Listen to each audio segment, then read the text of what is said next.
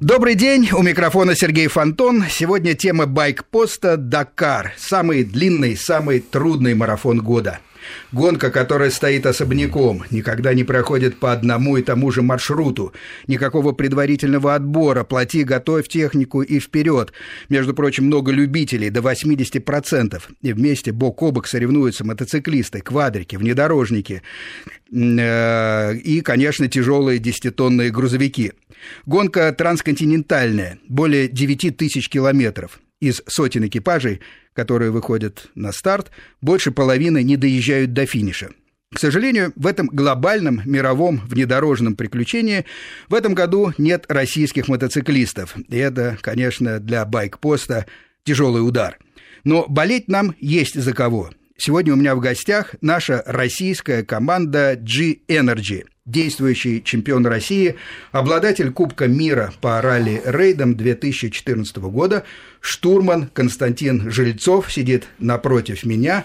По видеотрансляции вы можете наблюдать его, а, соответственно, после половины задавать вопросы. А, экипаж G-Energy Владимир Васильев, Константин Жильцов. Васильев у нас питерец, поэтому он не смог сегодня выбраться, приедет прямо, видимо, на гонку.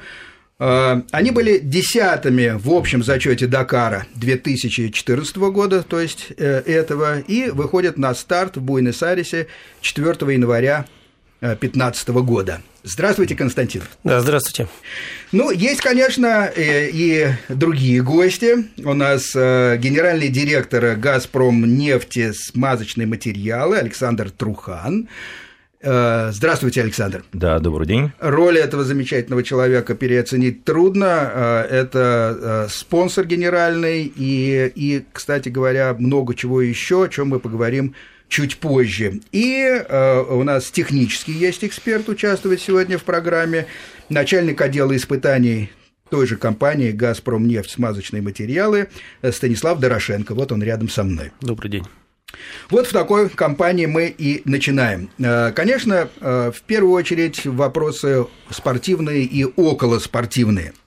Вот смотрите, по-русски штурман, э, а в английском co-pilot или второй пилот.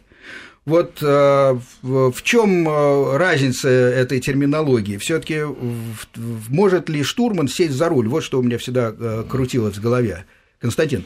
Ну, на самом деле, в официальных документах, когда проходит заявка и участие, там нету э, штурман или что-то еще. Там есть пилот один, пилот два. Пилот два. Любой участник может быть занять место э, за рулем, либо в штурманском кресле. Это разрешено, и более того, это периодически используется для, в тех экипажах, кто способен этим пользоваться. Ну, а у вас э, с э, Владимиром какие сложились отношения? Вы э, на штурманском месте постоянно, да? Ну, я на штурманском месте постоянно. Вопрос в том, что я там лет 10 подряд занимался, именно был как пилот, поэтому у меня есть возможность в любой момент сесть за руль, и, в принципе, это практикуется на Дакаре, особенно когда длинные лиазоны, длинный спецучасток, когда день спортивный там тысячу километров и больше, поэтому это практикуется для того, чтобы дать возможность отдохнуть и пилоту, и штурману, и все-таки смена мест всегда идет на пользу. Как человек далекий от э, автомобильного спорта, задам целый ряд таких э, простых, наверное, для вас уточняющих вопросов. Вот как мотоциклист я себе представляю, что на, на дальних э, ралли-рейдах человек воплощает в себе все функции сам. То есть у него есть роутбук, который он прокручивает, он сам, сам себе штурман, сам себе и, и, и пилот. Вот роутбук у автомобилистов на Дакаре, он что из себя представляет? Это бумажная версия? Да, это бумажная версия. Также, в принципе, бумажная версия, как у мотоциклистов, просто у мотоциклистов она выглядит в виде, в виде рулона бумажного. У нас это книжка в виде блокнота, ну, со страницами, на которых все и нарисовано и написано.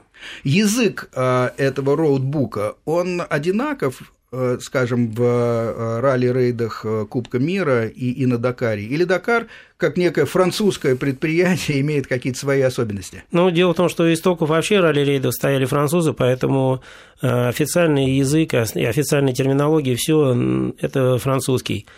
Параллельно на некоторых гонках, там, где все-таки акцент больше на страны англоговорящие, есть приписки на английском языке. Но вообще есть специальная страничка переводная, на которой все расписано, там, как правило, на трех языках, английский, французский и немецкий именно все термины, и можно всегда посмотреть, как шпаргалку ее использовать. Ну вот на Дакаре вы, вы что получаете? Такие шпаргалки? Как выглядит все, роутбук? Все получают да, такие шпаргалки. В начале роутбука есть несколько специальных э, ну, страниц, в которых расписано, как э, устроен роутбук, расписана именно терминология, расписаны некоторые параметры навигационного оборудования. То есть это в начале и, и краткий инструктаж человека, который берет в руки эту книжку. Ну вот, но там для меня, я обычно использую французскую версию, для меня это более как бы ну, привычно. Здорово, и, кстати говоря, нечастый случай, потому что у нас все таки в основном в стране люди знают английский или там рудименты английского, скажем так, а французы очень всегда чувствительны к знанию именно их языка, это я по себе знаю, потому что я э, чувствую себя с французами немножко как собака. Я понимаю, что они говорят абсолютно. Я когда-то довольно долго даже учил французский, но, но, но в такой э, беседе, когда особенно участвует несколько людей, я, конечно, никак не успеваю даже рудиментарно выразить свои какие-то точки зрения. Поэтому французы довольно нетерпеливы в этом отношении. В отличие, кстати, от англоговорящей публики, которая давно уже воспринимает свой язык как некие эсперанты, ну и неважно, кто там как говорит говорит. Так вот, а, когда смотришь на видео, а, снятое внутри кабины, раллийной машины и дакарской в частности, а, все время пилот что-то говорит. Вы можете сказать, вот на как, все, о чем идет речь? Как это выглядит? А может быть, даже воспроизведете, ну, я не знаю, не, хотя бы фрагмент – ну, я думаю, что фрагмент, наверное, воспроизводить не обязательно, но смысл заключается в чем, что э, поскольку гонки проходят по незнакомой местности, у нас нет возможности ознакомления с трассой, как это в классическом ралли.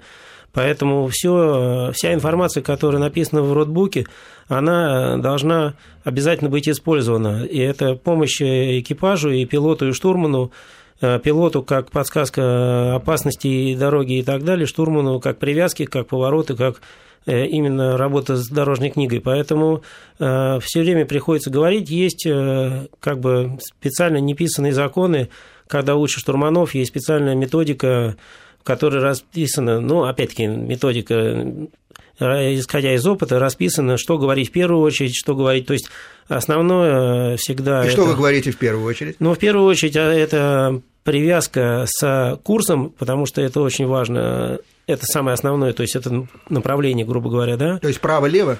Не, не просто право-лево, а право-лево и какой курс, потому что иногда э, картинка может показывать направо, а курс э, не всегда соответствует. Э, основной считается курс, это закон.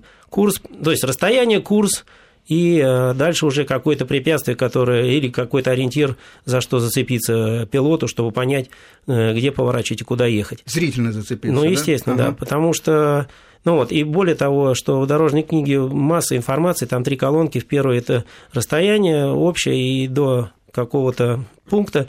Дальше непосредственно картинка, а вот с правой стороны колонка, где расписано уже более подробно, что это, что это может быть, какая яма или какая-то дюна или что-то еще. Или вот, дерево отдельно да, стоящее. Да, и эту информацию очень важно, чтобы штурман мог реально он считывает эту информацию и дальше передает именно э, пилоту в том виде, в котором пилот способен воспринимать быстро и качественно. Это не всегда означает, что нужно просто прочитать все подряд, что там написано. Это не всегда нужно и не всегда, иногда мешает. Понятно, но вот, например, есть поворот у нас э, правый или левый, он может быть э, разный, крутой и не очень. Как на словах это описывается? Вы знаете, сейчас уже те экипажи, которые... Ну, дело в том, что мы помимо ралли-рейда все равно э, пытаемся и поднимаем скоростной барьер, участвуем в обычных ралли классических и учим написание стенограммы и воспроизведение ее и так далее. То есть эм, вообще э, все роутбуки пишут э, определенная группа людей. И те штурмана, которые ездят уже из года в год, реально привыкают к этим книжкам и знают, у кого какое написание, кто что имел в виду и так далее. Допустим, там, если это Стефан Либай, то мы прекрасно знаем, как он рисует картинки и понимаем уже по картинке крутизну поворота. И сейчас уже используется методика, когда а, не просто называется поворот, а его градация И этим пользуются многие, те, кто ну, кто умеет пользоваться. А ну, града, градация в цифрах? Да, конечно. Допустим, ну, вот левый левый, 5 или да, что? Да, левый 5, там, левый, левый 3. Дальше это уже в зависимости от того, кто какую методику использует, потому что там их несколько, кто там уменьшающий, последствия увеличивающий, кто под передачу. Но это уже как договариваются между собой ну да, не, не, некоторые чайники думают, что левый третий, значит, третья передача. Ну да, там так же, как некоторые, когда видят ручку задней передачи R, считают, что это ракета, да? Ну, поэтому... А какой круче, э, левый 3 или левый 5? Ну, я еще раз объясняю, это зависит от того, как э, кто едет. Там ага. часть мировых гонщиков считают наоборот, единица это самый крутой поворот, то бишь назад, угу. а у некоторых единицы это вообще газ не отпускает. То есть я говорю, это. А это... у вас? У нас э, единица – это газ, мы не отпускаем. У нас и два не отпускаем, ну, в принципе… Очень хорошо. Удивительно интересно. А, а вот хорошо, все-таки все люди а, и все а, иногда ошибаются, бывают шероховатости со стороны пилота, со стороны штурмана. Вот с вашей точки зрения, я пока не беру именно вашу слетанную, съезженную пару, а в целом, какие самые такие вот спорные точки возникают между, в отношениях между пилотом и штурманом? Ну, вообще у нас э, в ралли-рейдах, я всегда об этом говорю, существует такая методика, то есть гонку выигрывает пилот, проигрывает штурман, а виноваты механики.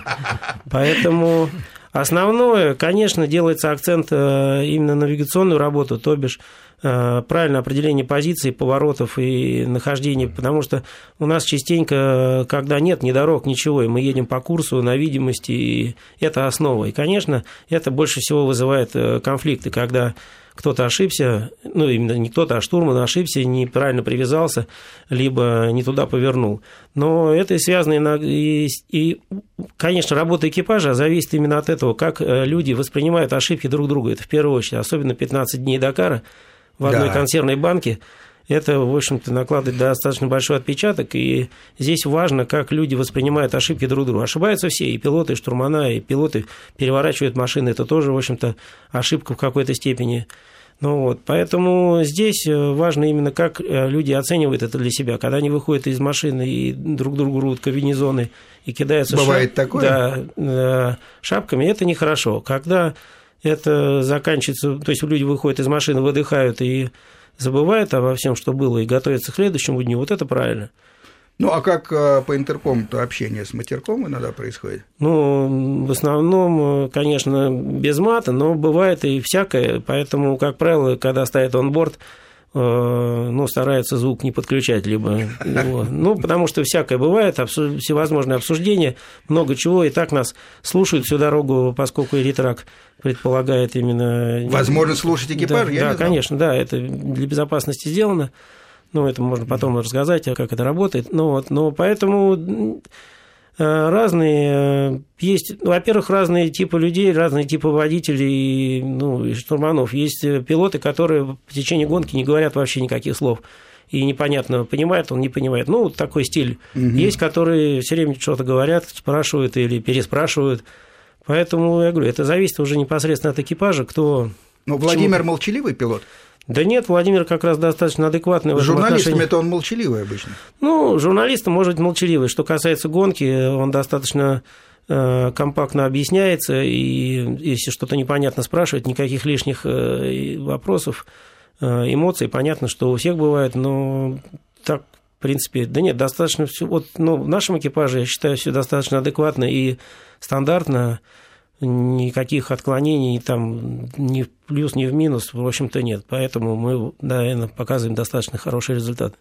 Константин, а вот какие приборы стоят? Я так понимаю, есть глобальная красная кнопка, которая означает сход и, и спасите меня, заберите. Есть и ретрак, это система типа черного ящика с возможностью общения с судейской, это с устроителями.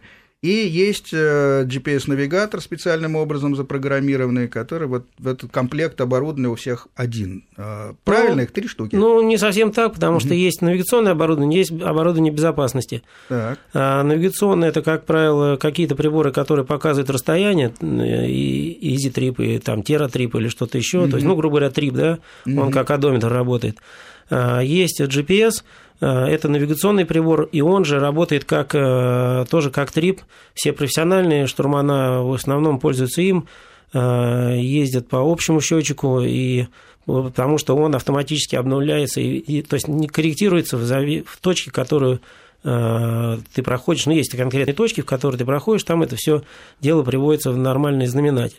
И есть приборы безопасности, это вот иритрак, на котором как раз три кнопки есть, зеленая, синий и красный. Красный mm-hmm. это уже когда совсем авария, это действительно сход, это прилетает mm-hmm. вертолет, то есть это требование медицинское.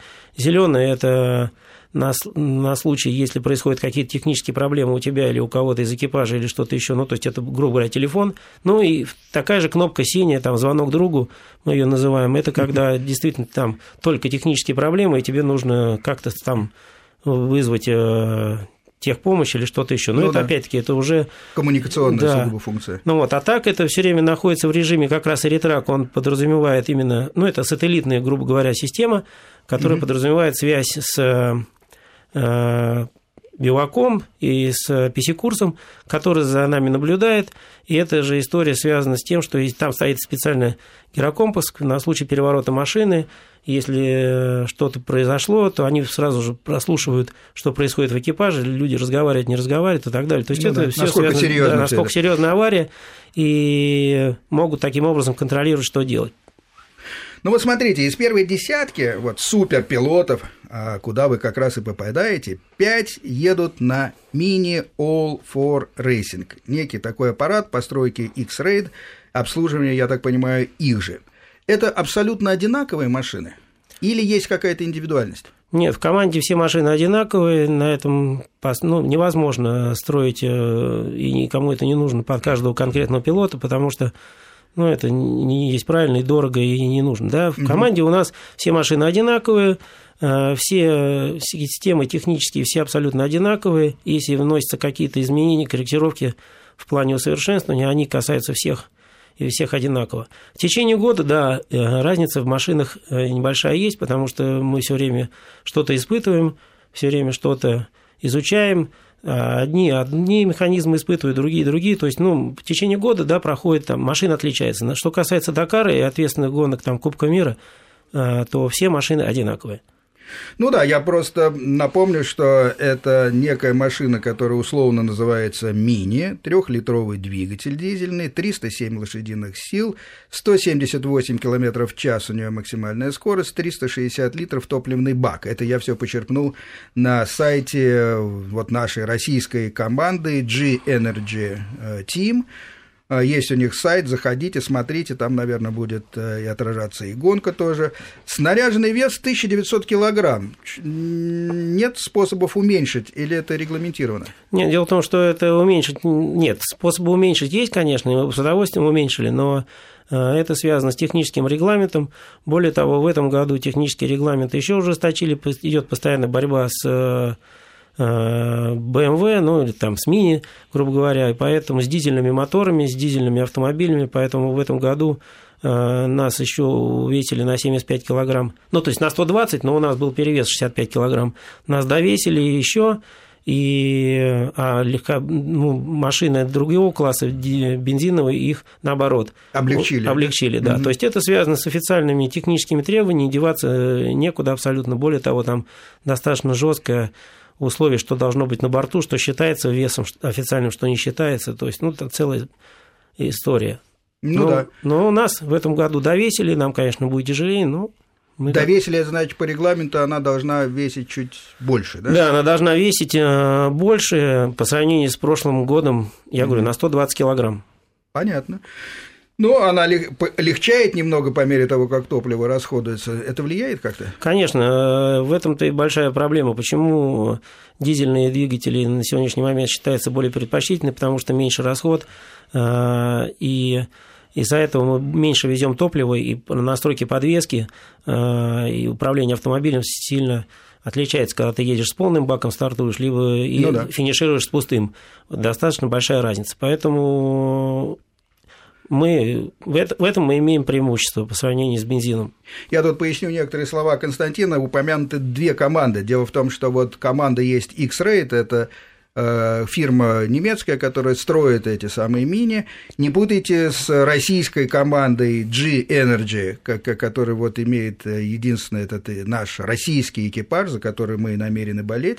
Это наши российские пилоты, но, но техника построена я так понимаю, вся. Ну да, мы, мы ведем разговор о технической именно да, стороне, да. а все остальное, конечно, мы а что такое водяное охлаждение задних э, тормозов? Вот это меня удивило, никогда не встречал. Видимо, чайник. Дело, нет, дело в том, что в контур э, есть дополнительный контур помимо ну, самой тормозной жидкости да. э, через тормозные машинки, ну, то есть, грубо говоря, через э, те железки, которые тормозят непосредственно, сделан дополнительный контур, через них проходит вода, эта вода охлаждается через радиаторы. Отдельный? А, да, отдельный, собственно, контур, и это позволяет э, действительно ехать и тормозить более эффективно, потому что ну, на всех спортивных автомобилях одна из больших проблем – это тормоза, охлаждение тормозов. Но мне казалось, что передние испытывают большую нагрузку. Дело в том, что передние запрещено по регламенту. Раньше А-а-а. это было и передние, и задние, теперь Понятно. это только, только задние. задние. Вот теперь мне понятно. Хорошо, спасибо. Ну что ж, интересно. А, скажу, что, что, что единственное, вот а, насколько одинаковые машины. По-моему, в прошлом году кто-то жаловался, то, что машинка у Аляти бы была, может быть, пошустрее. Ну, здесь э, нужно понимать следующее, что технически все машины одинаковые, но дальше идет разговор о настройках. И команда, конечно, пользуется определенной тактикой ведения соревнования. А, не всегда эффективно и не всегда правильно использовать полную мощность автомобиля, потому что это ты едешь на грани. Большая вероятность, все-таки поскольку это железка, все ломается, и нет железок совершенно, которые бы не ломались. И поэтому а, команда иногда специально а, лимитирует мощность, ограничивает для того, чтобы довести экипаж до финиша, чтобы больше была вероятность поломок и всего остального. И это уже в процессе самой гонки, в зависимости от места, какое она занимает э, непосредственно экипаж, и что он делает, и так далее. Поэтому нет, так, это все, все, что касается именно ограничений по мощности и программы, это все уже тактика, стратегия командная.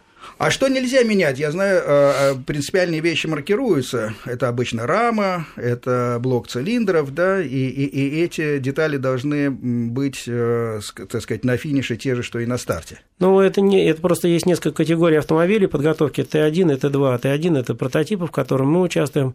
Т2 – это стандартные машины с небольшими изменениями. Вот в них э, маркируются, опломбируются все узлы механизма, ничего менять нельзя, ни коробки, ни мосты, а у вас? ни мотор. У нас только двигатель э, менять нельзя, все остальное можно менять в течение гонки. Это не, не регламентировано.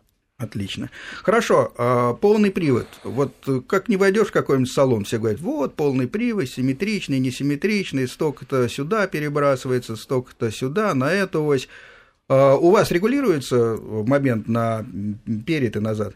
Ну, все это понятно, это истории всяких козьих э, полноприводных автомобилей бытовых. У нас все достаточно серьезнее у нас э, все, что касается блокировок, у нас действительно блокировки есть везде, передний и задний мост блокирован, э, межосевая блокировка тоже существует, но эти все настройки делают заранее э, машины. И не меняют по ходу И дела. во время... Нет, их можно поменять во время гонки, но есть определенные методика управления спортивным автомобилем, она, конечно, под каждого гонщика в основном индивидуальна, но какие-то основные э, свойства именно управления автомобилем конкретно этого, в том числе мини, э, уже заранее э, на тестах опробованы, и поэтому все блокировки у нас действительно, ничего у нас там никуда не перебрасывается, все у нас достаточно... 50 на 50 фактически? Практически 50 на 50, но э, сами блокировки по жесткости передние и задние разные, межосевая другая, то есть это заранее сконструированный автомобиль, и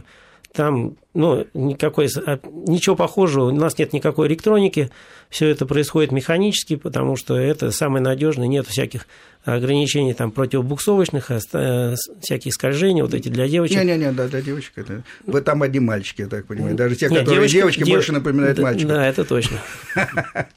Хорошо, как бы не обиделись на меня девочки, не хотел бы никого огорчить. И последнее, э, до новостей у нас 30 э, ровно секунд на ответ. Коробка передач секвентальная и, и, и, или больше напоминает обычную? Нет, это секвентальная коробка, прямозубые, ну, то есть, грубо говоря, кулачок, но с секвентальным выбором передач. Это те коробки передач, с которыми обезьяны с автоматами Калашникова не справились на африканском Дакаре, когда напали на бивуак. Понятно, ну, и не могли угнать автомобиль. Да, да, да, скорее всего, да. Отлично, хорошо. У нас э, подходят э, новости. Через э, короткое время вернемся в студию, продолжим разговор.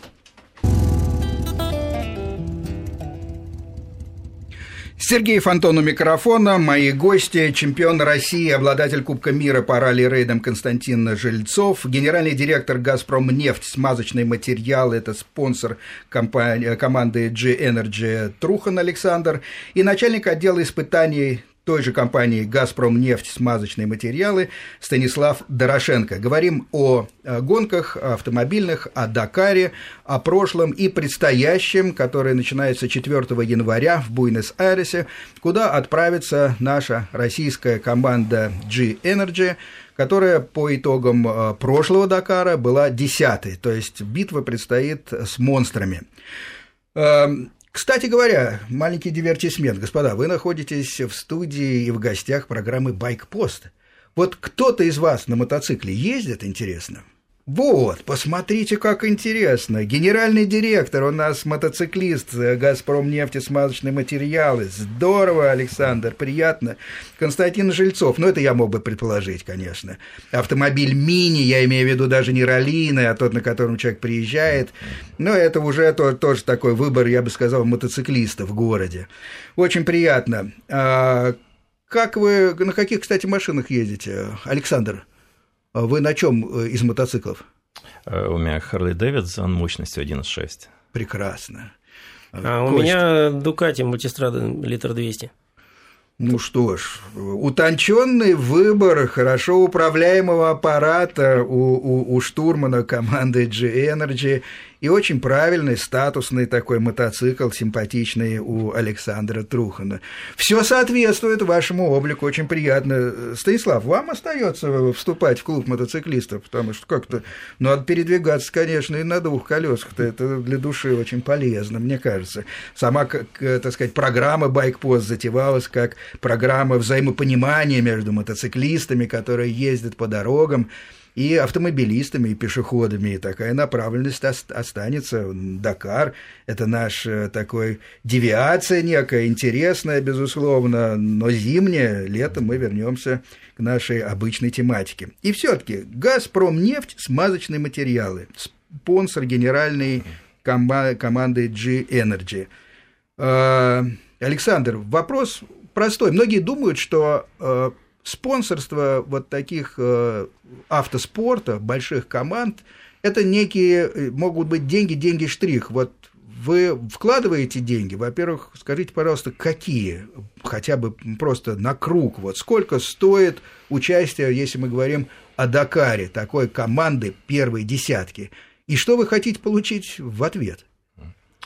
Э, компания «Газпром нефть» СМ, смазочные материалы – три года назад принял решение спонсировать автоспорт. Так, сначала мы э, присмотрелись и спонсировали кольцевые, шоссейные гонки, но затем решили, что нам ближе, как производителям масел, вот смазок, там, антифризов, ближе ралли-рейды, потому mm-hmm. что там более экстремальная и разнообразная нагрузка, и все-таки эта дисциплина ближе к нашим потребителям. Если говорить о финансовом спортстве, то да, мы, конечно же, являемся поддерживаем с финансовой стороны э, гонки, но главное другое, мы производим вот эти самые эксплуатационные жидкости, те масла, которые должны выдерживать сумасшедший ритм нагрузки э, боевого байка. Mm-hmm. А вот э, и э, мы производим масла. Так? Если говорить об этом продукте, то мы единственные в России, кто производит гоночные масла. Так, это очень сложная э, Genergy э, Racing э, Oil.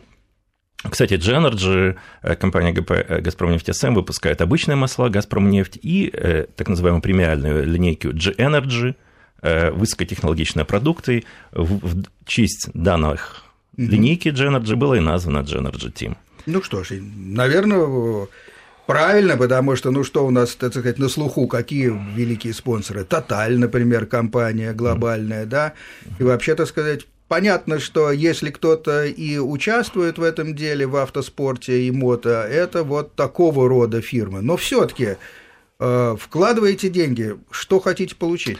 Что хотим получить? Э, вы знаете, в первую очередь мы производственная компания. Мы производим, мы э, полностью производим и базу для, для масел, производим масла, разрабатываем их, продвигаем на рынок. И э, достаточно много компаний инвестирует в R&D деятельность, научно-исследовательскую. Mm-hmm. Поэтому э, есть целый цикл. Сначала масла создаются, ну, скажем, на бумаге, да, разрабатывается формула. Ну да. Затем она испытывается на стенде, и затем вот самое интересное в поле. Вот для нас... И весь цикл, простите, у, у нас существует до... в России? Я имею в виду мозги, которые разрабатывают, стенды, которые даже если вот это все, все, все действительно существует. У нас есть представление о том, что Россия экспортирует нефть, как в старые времена лен, лен пеньку, сало и так далее, а высоких технологий у нас нету. Мозги в России я вам скажу, вот в нашем, во всяком случае, масляном деле, потому что формулу масел и идею разрабатываем, придумываем мы. Да, мы берем на аутсорсинг, назовем так, наверное, mm-hmm. да. Мы смотрим э, различные присадочные компании, американские, английские, где можно взять лучшую формулу. К сожалению, стендовых хороших испытаний в России нет. Мы испытываем в основном в Штатах на стендовых. Арендуете время просто? Э, мы да? оплачиваем тесты, и для нас угу. проводят тесты. В частности, вот те масла, которые сейчас есть, они были испытаны на стендах GM. Угу. Так?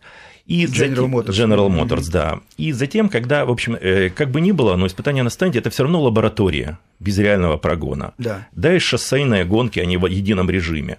Но вот в лаборатории создаются, в общем, и температурные и какие-то условные износостойкие, да, там да, антипенные да, да, присадки да. проверяются и так далее, так далее. Но так далее. вот реально тот продукт, который уже доходит до производства, он должен быть испытан, давайте так скажем, в бою. Угу. И вот и есть ралли-рейды, это испытание в бою наших настоящий продуктов, бой. настоящий бой в экстремальнейших условиях, а Дакар это, наверное, топовая э, дисциплина Безусловно. по испытанию не только боевых машин, но и всего, что у них внутри. Так, поэтому мы и начали, решили, приняли, приняли решение уйти в ралли-рейды, где мы испытываем свои продукты. И я скажу, вот мы второй год сотрудничаем с компанией Васильева, назовем Genergy Team, так. И мы очень довольны, потому что ребята в прошлом году победили и на чемпионате России, и выиграли Кубок мира.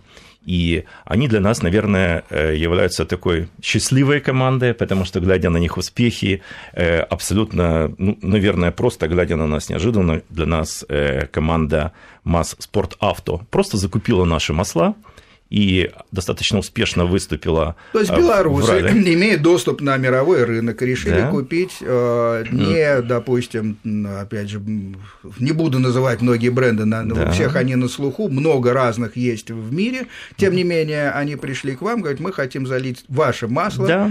в, в наши мазы и поехать на Дакар. Поехали. И они для начала они поехали на чемпионат России, достаточно успешно выступили.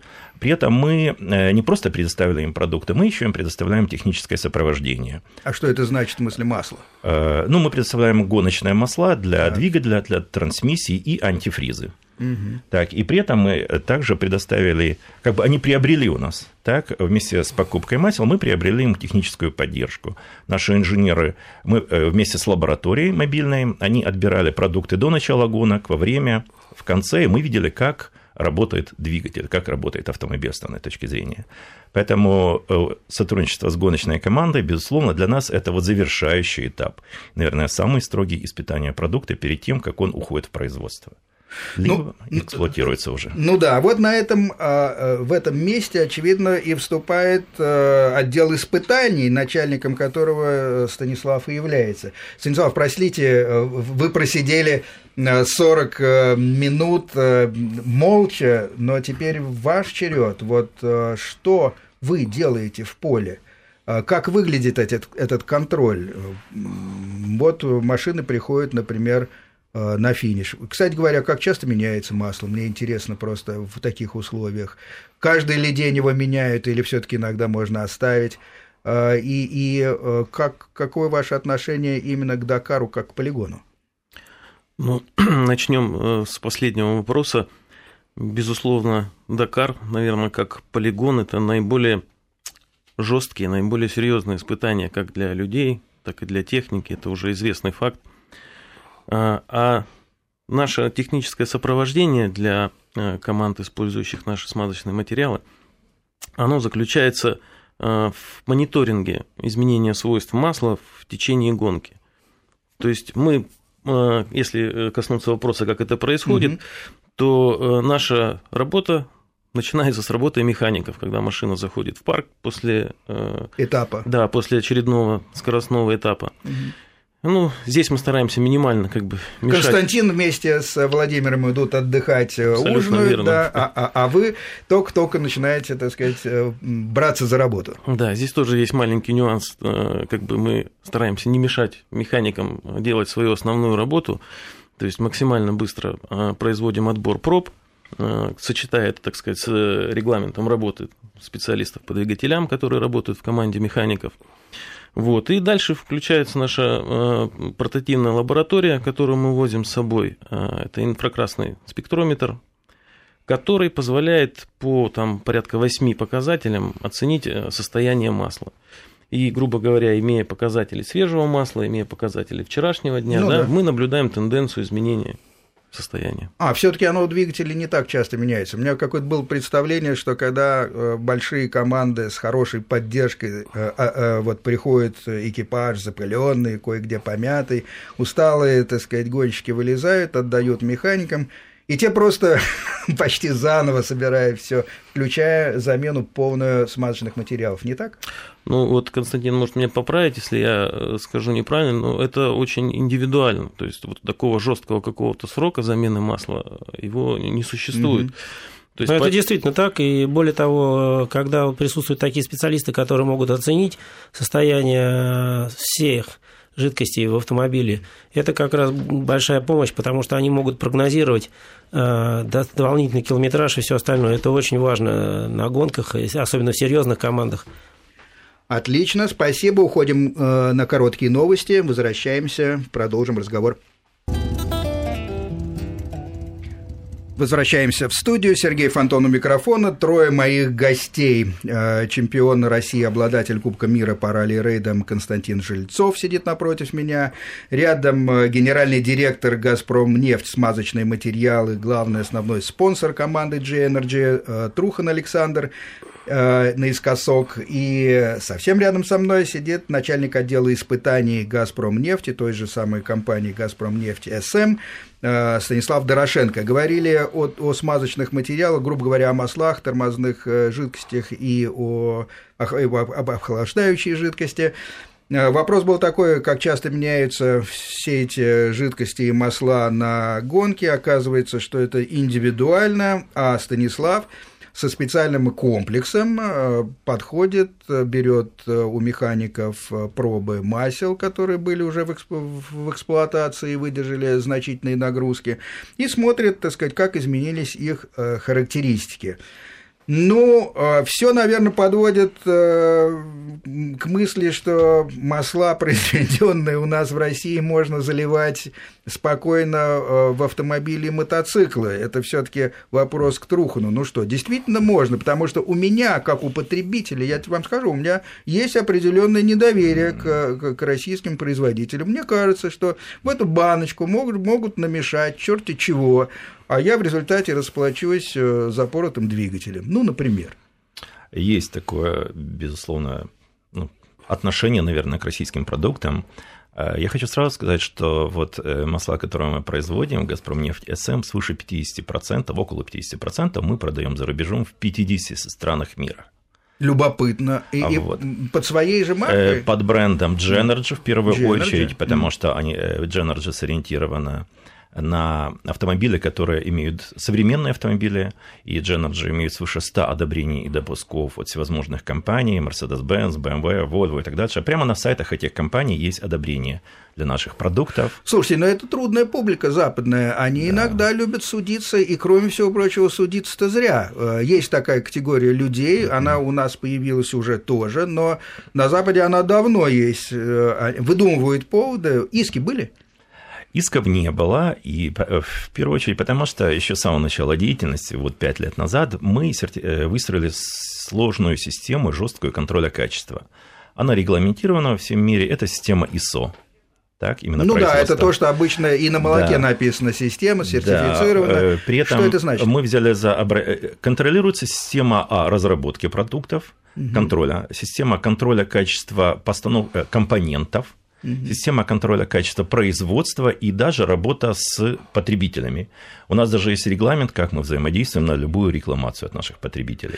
То, то, то есть, как мне объясняли, правильно ли я понимаю, что, что вот эта система ISO не, сама по себе не означает, что это э, такого-то качества продукт. Она просто свидетельствует о том, что разработка и производство поставлены так, что производитель может теоретически контролировать качество и следить за всем. Да, безусловно. При этом я хочу сказать, что мы взяли, безусловно, лучшие практики, мы ничего не выдумывали. Еще 4 года назад мы у компании Chevron приобрели бизнес в Италии вместе с заводом, производством, э, с рецептурами и брендами. Русские так? в Италии русские в Италии, у нас там уже 4, даже чуть больше процента рынка, так? При этом мы там производим масла «Газпромнефть» и «Дженерджи», и вот поставляем многие страны мира. Точно так же мы сейчас локализовали все это производство в России – так, в Омске и во Фрязино, и э, не просто производство, но и систему качества. Поэтому, вы знаете, вот мы российская компания, но сертификацию системы работы системы качества доверили швейцарской компании SGS. Слушайте, как сейчас все э, переплетено и взаимозависимо.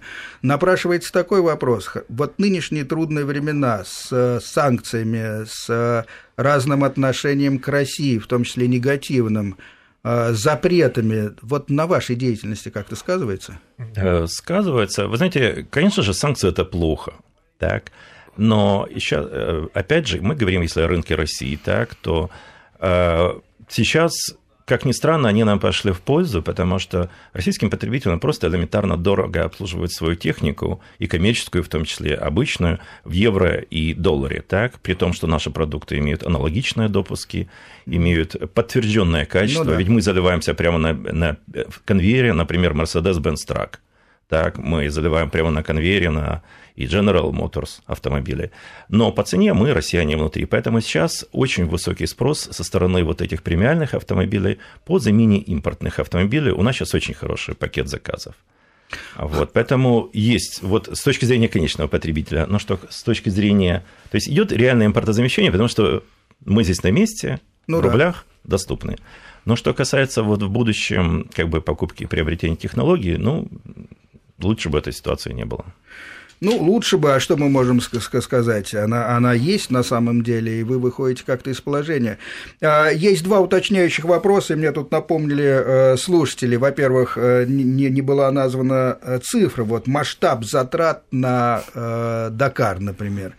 Э, ну, ну, примерно, сколько стоит э, машину такую э, заказать штучную, гоночную, сколько стоит поддержка механиков, ну, примерно, просто. Я не говорю, может быть, если это ваша финансовая, так сказать, тайна, ради бога, но в целом вот устроен мир таким образом, что Дакар – дорогое дело. Ну вот, и сколько он стоит? Константин набрался храбрости. Ну, я могу только сказать за автомобиль, что достаточно серьезно подготовленный автомобиль в нашей команде, и это на сегодняшний момент, наверное, один из самых лучших на, в мире э, ралли-рейдов.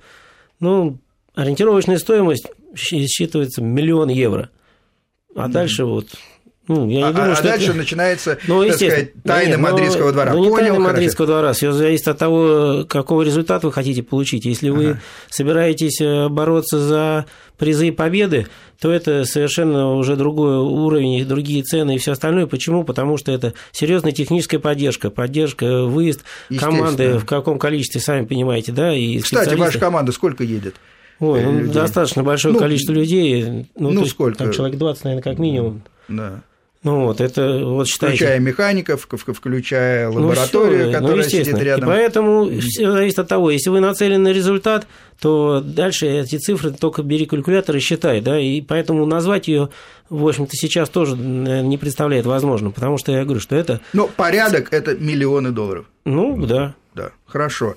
Удовлетворился, э, хотя с точки зрения э, слушателей, наверное, на троечку, потому что они же любят всегда, чтобы было все расписано. Ну хорошо, коммерческие есть дела коммерческие. А вот с подделками все-таки скажите напрямую, подделывают ваши масла? Вот покупая в российском магазине, ну хорошо, и мотоциклетное масло, и автомобильное, я рискую напороться на подделку? Э, что касается э, масел Genergy, наверное, нет, потому что очень сложная канистра, при этом она сверху запаяна и обеспечена ее, э, ну, как бы, скажем так, оригинальность. Так? Угу. А, как ни странно, одна из наших подделок мы обнаружили в Китае, так, угу. мы сейчас с ними активно судимся. Так, ну, не мудрено, Китай хорош. Да, так. мы только недавно отсудили у них наименование «Газпром нефти Дженерджи», так, и тут вдруг выплыла сама канистра уже подделать. И Но... хорошо подделали? На троечку. Хорошо. Но, но видимо, сбывали все-таки. Да, в России э, подделок нет, потому что это сложный продукт.